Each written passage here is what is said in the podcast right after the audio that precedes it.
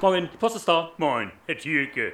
Meine Schwägerin, die Gerda, die macht sich so Sorgen, wie lange das wohl noch dauern macht mit diesem Corona. Ja, das weiß natürlich heute noch kein Mensch so ganz genau. Nee, Neigt Ihre Schwägerin denn generell zur Ungeduld? Oder Ja, also- warum hat sie es denn so eilig, dieses Virus so schnell wie möglich von sich abzuschütteln? ungeduldig ist sie an und für sich nicht, Herr Thielke. Sie sorgt sich mehr so Ach allgemein. so, nur allgemein, nur so ganz allgemeine Sorgen macht sie sich. Ja, So Sorgen über die Erderwärmung oder dass man den Bus verpassen könnte. sie hätte sich gewünscht, sagt sie, dass so zu ihrem Geburtstag rum, dass es da vielleicht schon zu Ende sein könnte, Herr Thielke. Ja, das verstehe ich. Zum eigenen Geburtstag, da wünscht man sich natürlich nichts mehr von seinen Gästen als ganz niedrige Infektionszahlen.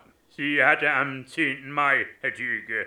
Und da sind wir jetzt ja schon einige Wochen drüber. Ja, aber führende Wissenschaftler gehen sogar davon aus, dass es bis ins nächste Jahr, vielleicht sogar bis in die zweite Hälfte des kommenden, also, des, Oha. also in das beginnende zweite Drittel des darauffolgenden Halbjahres hinein, dass es so lange, da sollte sich ihre Schwägerin gegebenenfalls ruhig drauf einstellen. Ich hatte gedacht, höchstens bis Mitte April, Herr Thielke. Da haben wir doch hier unser großes Betriebsjubiläum. Das kann ich Ihnen heute aber noch nicht garantieren. nee, Eine frühere Vermieterin von mir, also der Mann von ihr, also der Ex-Mann, also der ehemalige, Ja. der sollte schon am 15. April eigentlich aus der JVA in Neumünster entlassen werden. ja. Hat dann aber aus gesundheitlichen Gründen heraus eine vierwöchige Zusatzquarantäne im geschlossenen Zustand aufgebrummt gekriegt. Mein älterer Halbbruder, Herr Thielke, der Manfred, der ist schon 75 und er sagt, er kann es gar nicht mehr erwarten, mit mir mal wieder zusammen zu kegeln. Was haben Sie bloß für eine ungeduldige Verwandtschaft? Erst die Gerda, dann der Manni, Ja. der soll sich bloß nicht so vorbringen. Nee. Er ist ja schließlich nur Ihr Halbbruder, der Ach kann ja. überhaupt keine Ansprüche stellen. Nein. Der kann schon froh sein, wenn er im Fall der Fälle auf ihrer Beerdigung überhaupt einen Sitzplatz in der ersten Reihe abkriegt. Ich nehme alles so, wie es kommt,